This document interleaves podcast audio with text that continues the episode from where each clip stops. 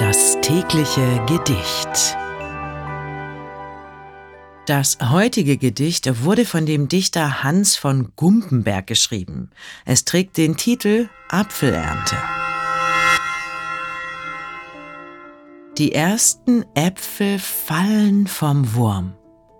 Die zweiten Äpfel, die fällt der Sturm.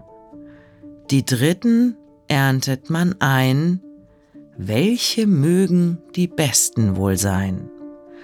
Die dritten natürlich, lacht jedermann, weil man nur die servieren kann. Die schält sich dann respektvoll der Esser mit sorglichem Messer, doch Wurm und Sturm, die wissen es besser. Das war Apfelernte von Hans von Gumpenberg.